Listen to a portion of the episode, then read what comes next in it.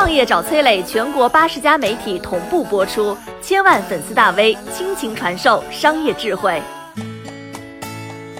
凶宅买卖的背后究竟藏着什么样的生意经？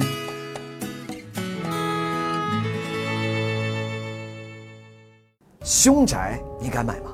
有人不仅敢买，还特别喜欢买。别觉得不可思议啊！先提个醒：深夜独自一个人的，可以白天再看。如果你胆子大，请继续。三年前，南京有一套四百二十平的三层别墅拍卖，同类的别墅市值一千两百多万，但是这一套起拍价才四百万。没错，它是凶宅。整个拍卖过程吸引了四十多万人围观，历经一百三十八轮竞拍，九十三次延时，最终七百八十六万的价格成交。仔细查看竞拍的记录，你就会发现得手的买家总共加价六十多次，可以说是志在必得。那这套曾经发生过命案的别墅，买家他真的敢住吗？如果你以为他是买来住的，那格局就小了。凶宅的售价往往只要市场价的七成左右，如果把它拿来住，可能会有人有所忌讳。但银行可不在乎这些，因为在他们的房产评估因素影响当中，并没有凶宅这个内容。所以，你拿七百八十六万买了一套价值一千两百万的别墅，在不知情的银行评估人员眼中，这套别墅就值一千两百万。所以，有一部分人就低价买入凶宅之后，再拿去银行做抵押贷款，相当于将凶宅当成了一个现金流的杠杆。这还只是凶宅生意的一个方面，因为有凶宅交易，还诞生了一类职业，叫凶宅试睡员，一个在床上睡觉都能把钱赚了的职业。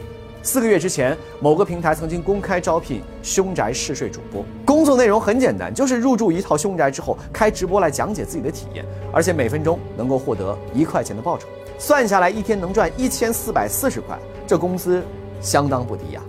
才公开招聘一天，就有一百多个人报名参加，看 原来这个世界上胆子大的人这么多。多数想买凶宅来住的人，内心多多少少都有些纠结，而凶宅试睡员就是为了化解这种纠结。在直播的同时挂上凶宅的购买链接，或者一边直播一边拍卖。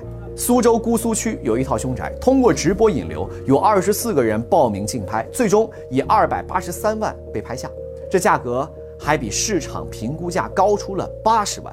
而这高出的溢价，就是凶宅试睡员的功劳。除了试睡，还有一类人靠着凶宅获得了暴利。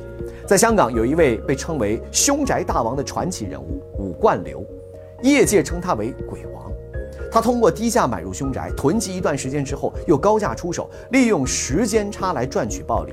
据说啊，他手里至少有几十套凶宅，主要用来出售出租给一些不信邪的租户。据说武冠流光靠买卖出租凶宅就赚了上千万。在内地也有不少专门投资凶宅的投资客，但是这门生意比较灰，不会被正常人发觉。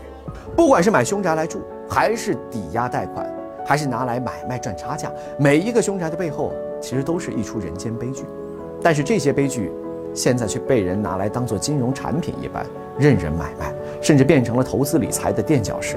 细想之后，似乎真正可怕的，并不是凶宅本身，而是制造出凶宅的人和现实。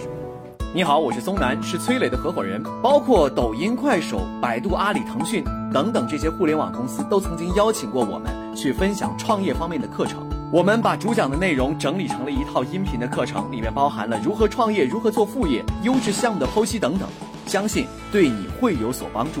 下拉手机屏幕，在节目简介里添加我的个人微信，这套课程今天免费送给你，快去领取吧。